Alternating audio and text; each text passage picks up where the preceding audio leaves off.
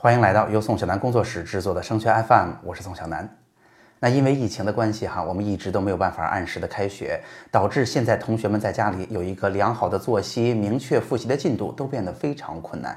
上周的节目当中，我们也给了大家足够的支持和理解，但是问题还是要解决的。有家长也提醒我说，能不能帮助我们讲给孩子听听，怎么去做到自律呀，以及安排好学习的时间到底有多么关键和重要呀？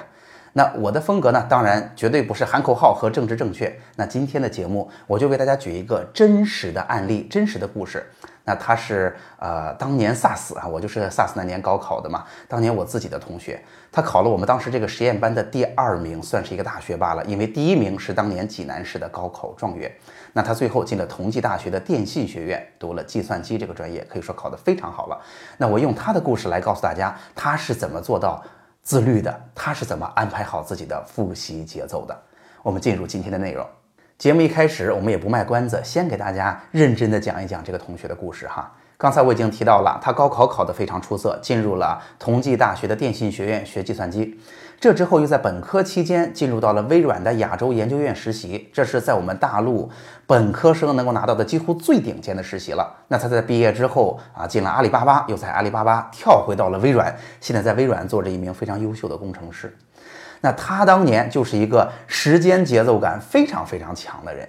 那可以这么说哈，我们当时啊学习的强度也很高，晚上九点四十五下晚自习，通常他晚上十点一刻就睡觉了啊，其他的同学们可能还在洗刷，可能还在自己在班里聊会儿天儿，甚至还在外边做体育锻炼，他就必须得躺下了。然而第二天呢，通常同学们都很难起床，当时我们六点五十要起来跑操，但事实上大家都起不来，但是这名同学早晨六点就果断起床，每天都是这么一个作息，晚上十点睡，早晨六点起。那他自己这个节奏感或者说时间管理能力到底有多强哈？我在这儿给大家举两个例子。第一个哈，这是呃我从事了教育行业之后，我的班主任老师有一次聊天讲给我听的。他说那是一个啊高二的下学期啊，准备期末考试了。有一次班主任老师呢在班里看自习，我们这些同学呢都在为高二下学期的期末考试在做准备。那复习的这一学期的所有的知识，有的同学在刷刷题，有的同学在温习知识结构。那这位李同学在干什么呢？他在慢慢悠悠地琢磨高考题。他拿着去年、前年找来的高考试卷，把这学期学过的知识在高考当中怎么用啊？找来相应的题目在做练习，而且做的呢并不着急，也不是赶赶约约的啊，做的慢慢悠悠。我们班主任老师就替他着急啊，啊就问他：你知道其他同学在干嘛吧？快期末考试了。他说：我知道呀，其他同学在认真复习啊。那他说你自己在干嘛呢？他说我在慢慢刷高考题啊，我在琢磨这题在高考里边怎么用啊。那班主任就说：“你不着急吗？”结果我这个同学的一句话把我们班主任老师说服了。他说：“这高二下的期末考试，我考得再好，对我有什么用呢？那如果我高考考不好怎么办？但是我刷的这些题对高考是有帮助的呀。哎，我就为高考好好努力就可以了呀。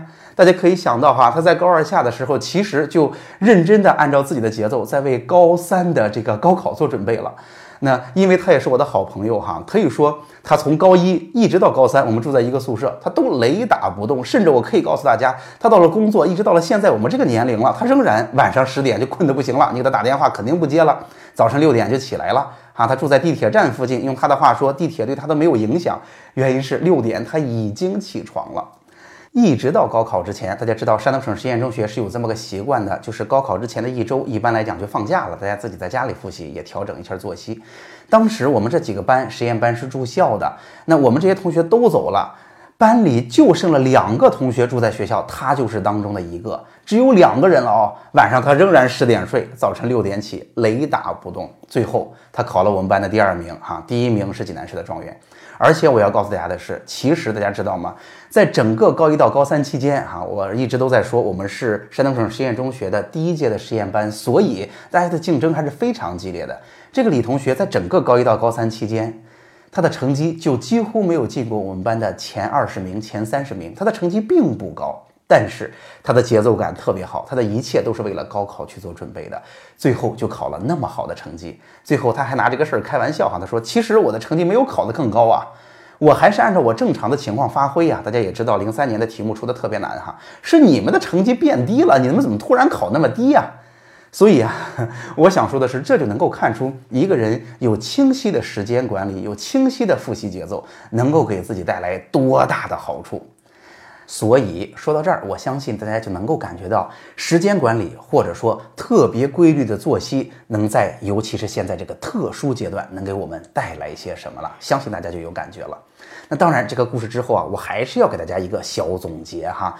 一个问题是，为什么规律的作息那么重要？我必须得说，高考考的绝对不只是我们掌握了知识，我们会做题。任何一个考核都是一样的，包括可能有同学参加自招、综招那种面试也是一样的，就是它考核的是一个你的综合能力啊，当天是不是能发挥得出来呀？平常是不是有扎实的积累啊？这些东西本身就是高考考察的一部分，只是很多同学呀啊之前也不那么重视，在学校里的时候也感受不了那么明显。然而现在。这个事儿啊，大家开不了学，这个事儿面临失控了，它重要性就凸显出来了。再一个，我一直都给大家说，我们要想清楚，我们是怎么比别人变得更优秀的。我们跟别人的智商差不了太多，如果我们心里的标准比别人低，好了，你肯定时间久了就被别人甩开了。但是如果你的心理标准比别人高了太多，你长时间满足不了自己内心的这种期待，你也会备受打击。所以，我们能够比别人做得好，一定是我们心里的标准比别人高，但是。高不了太多，只能在这么低的窗口之下，我们长时间的努力，额定功率的输出，我们才有机会比别人优秀。第二，我简单的一说，如何做才能让我们保证一个良好的作息呢？一方面，我建议大家哈，不一定非得像我说的这个李同学一样，按他的时间来作息，就是晚上一定十点，早晨一定六点，这样家长们最喜欢了哈，是吧？早睡早起嘛。大家不一定要这样，大家可以按照自己最舒服的时间安排方式。啊，其实啊，当年我自己学习的时候，我就是很多家长不喜欢的那种同学。我晚上不睡，一般都要熬到十二点甚至一点之前。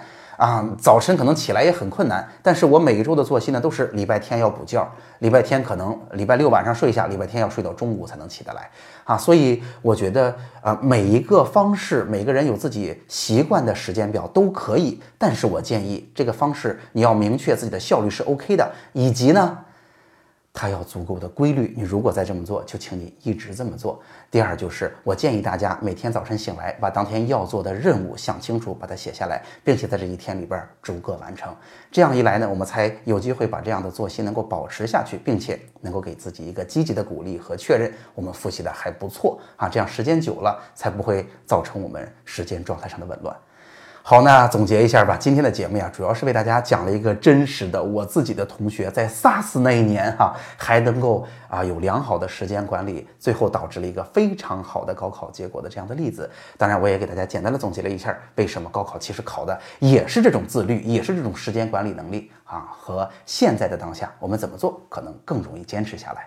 好，那今天的节目就到这儿了。如果你觉得今天的节目还是挺有用的，欢迎你把它转发给其他的同学和家长，让他们也受益。其实我觉得这期节目特别适合放给孩子听哈。